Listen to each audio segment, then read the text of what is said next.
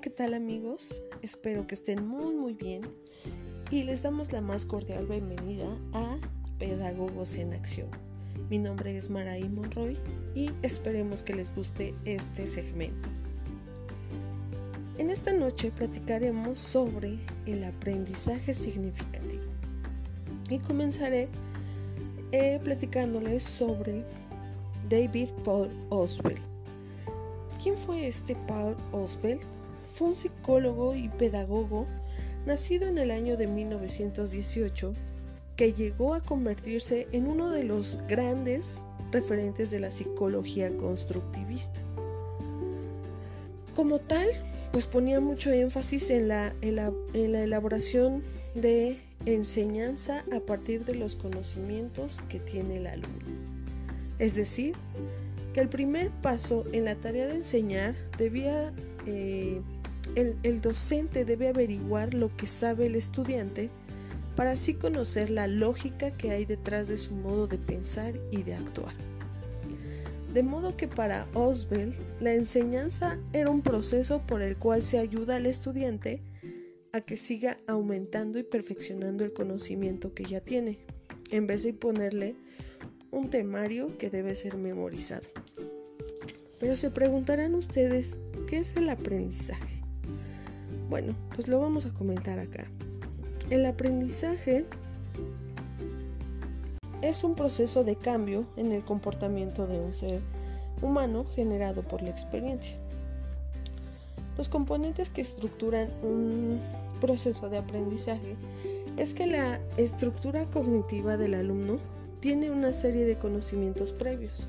Este conocimiento, como lo menciona Oswald, para el docente es un parteaguas de lo que debe plantear para la enseñanza. O sea que primero se debe analizar y decidir cuáles son las ideas existentes en la estructura cognitiva del aprendiz, las que están relacionadas con las nuevas ideas o contenidos por aprender. Se determinan las discrepancias, contradicciones, similitudes entre las nuevas ideas y las previas.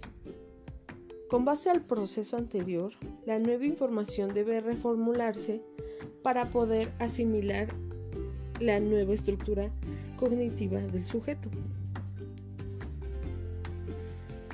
En este caso, si hay una reconciliación entre las nuevas ideas y las que ya sabía el alumno, y que no sea posible reconciliarlas, el aprendiz realiza un análisis y síntesis de la información, reorganizando sus ideas bajo sus principios explicativos y, e inclusivos y amplios. Entonces, ¿qué es el aprendizaje significativo de acuerdo con Oswald? Es aquel aprendizaje que conduce a la creación de estructuras de conocimiento mediante la relación entre la nueva información y las ideas previas que ya tenían los estudiantes. El aprendizaje significativo es cuando el nuevo conocimiento adquiere significado a la luz de los conceptos previos que el estudiante tiene. Existen dos requisitos para que se dé un aprendizaje significativo. Para que realmente el aprendizaje sea significativo, debe reunir varias condiciones. En este caso, debe de ser que la nueva información debe relacionarse de modo no arbitrario y sustancial con lo que el alumno ya sabe, dependiendo también de la motivación y la disposición que tenga el sujeto para aprender, así como la naturaleza de los materiales o contenidos de aprendizaje. Respecto a los materiales, tienen un significado lógico. ¿Qué quiere decir esto? que el material de aprendizaje, que son los libros, las clases, eh, algunos software educativos, materiales de educación, tengan significado lógico. Quiere decir que si el material o contenido de aprendizaje no debe ser azaroso, sino que debe de tener la suficiente intencionalidad para relacionarlo con las clases de las ideas pertinentes que los seres humanos son capaces de aprender. Los alumnos que tienen un significado psicológico, el aprendiz debe de tener una estructura cognitiva, sus ideas anclas relevantes con las cuales se pueda relacionar el material del que estábamos hablando anteriormente. El sujeto que aprende debe estar dispuesto a relacionar o diferenciar e integrar interactivamente los nuevos conocimientos a su estructura cognitiva previa, que puede modificarla, enriquecerla, elaborarla y dándole significado a estos conocimientos. Hay tres tipos de aprendizaje significativo que distingue Oswald. Por ejemplo, el representacional.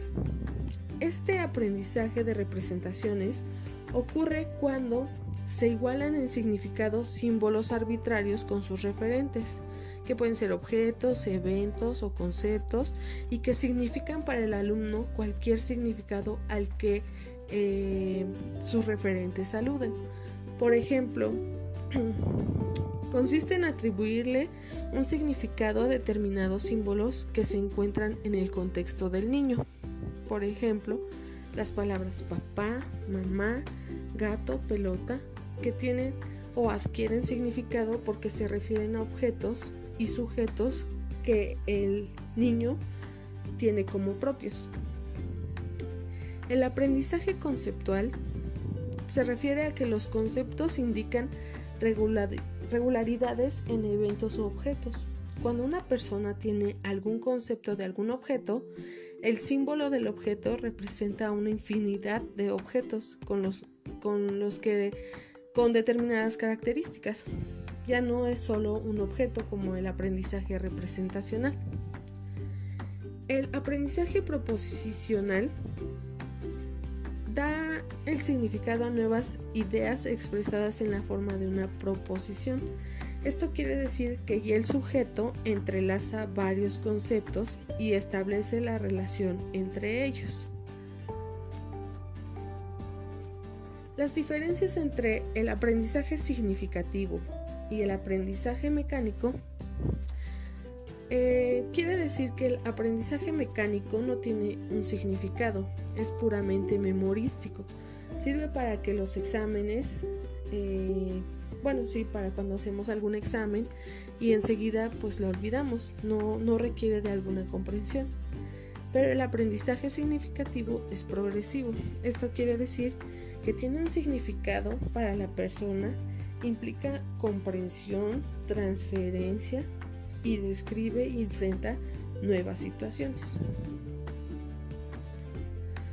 Las diferencias entre el aprendizaje significativo las diferencias entre el aprendizaje por descubrimiento y el aprendizaje por recepción es que el aprendizaje por recepción es cuando una persona recibe la información o el conocimiento eh, que puede llegar a través de un libro, una película, de una clase, experiencia de laboratorio, eh, una simulación y receptivamente significa que el aprendiz no necesita descubrir para aprender.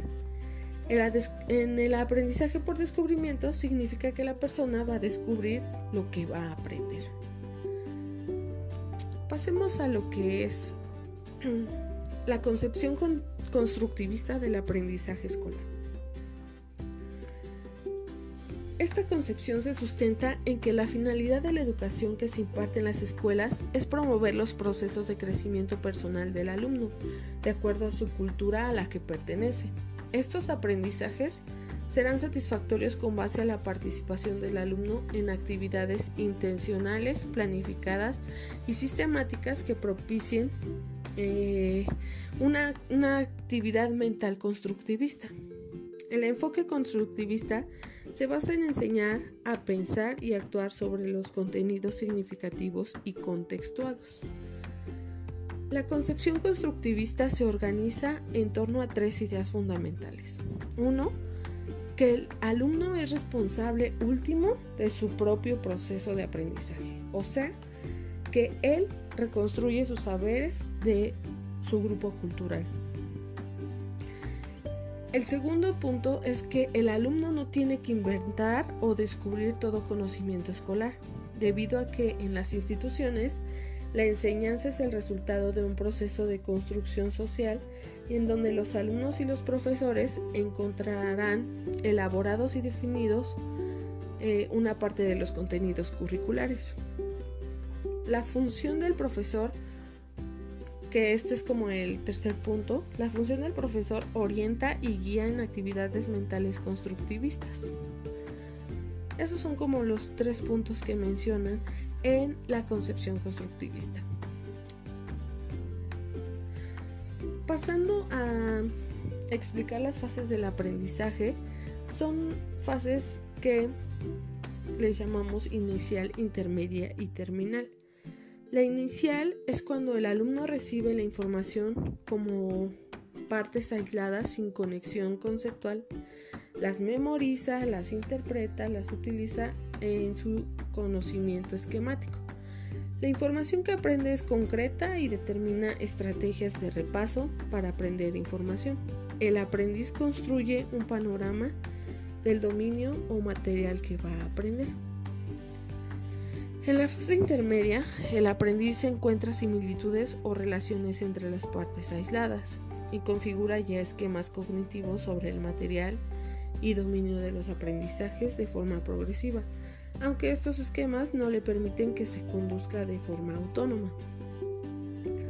Se aplican estrategias de organización tales como los mapas conceptuales, que todo mundo lo conocemos, redes semánticas, usar información para solucionar tareas problema en donde se requiera aprender información. Y en la fase terminal, los conocimientos ya se elaboran en esquemas o mapas cognitivos por los que las ejecuciones son más automáticas y exigen un menor control. Se realizan tareas, se resuelven problemas, el aprendizaje ocurre en esta fase ya que se tiene el mejor dominio de las estrategias. Mm, otra parte que queríamos platicar sobre el aprendizaje es que existen aprendizajes de contenidos declarativos, procedimentales y actitudinal o valorales. Los contenidos que se enseñan en los currículos de todos los niveles educativos pueden agruparse en tres áreas básicas, como lo comentaba, declarativo, procedimental y actitudinal. En el área del conocimiento declarativo se refiere al saber qué, que comprende hechos, conceptos y principios. Por ejemplo, se aprende la capital de un país, una fórmula química, eh, algún significado o algún concepto. En cuanto al conocimiento procedimental, se refiere al saber hacer, que abarca los procedimientos, estrategias, técnicas, destrezas y métodos. Y en lo que se refiere al actitudinal, es saber ser, que comprende actitudes, valores, la ética profesional y la personal.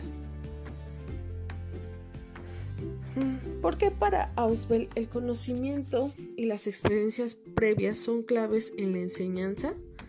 Pues es que el valor o el factor más importante que influencia el aprendizaje es aquello que el aprendiz ya sabe.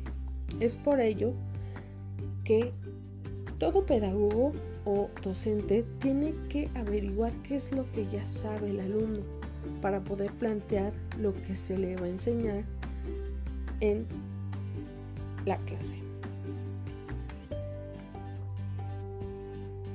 Las habilidades que se deben desarrollar en el alumno para que logre aprendizajes significativos son que deben analizar la relación familiar, la personal, la comunicativa, eh, debe, debe mm, analizar su relación comunitaria, reflexiona, elabora planes y proyectos, analiza conflictos, promueve los procesos de empatía, analiza textos, eh, debe de desarrollar los rasgos de la personalidad moral, manejo de emociones, sentimientos, asertividad, enfatiza en habilidades de diálogo, comprensión crítica de la realidad y la tolerancia y la participación activa. Queridos amigos, pues esta es una parte de lo que es el aprendizaje significativo y todo aquello que envuelve en este tema. Me gustaría compartirles mucho más del tema, pero pues bueno, tenemos cierto tiempo. Entonces me dio mucho gusto saludarles y compartirles este, este estos pequeños conceptos que nos menciona David Oswell. Muchas gracias y espero que les haya gustado. Hasta luego.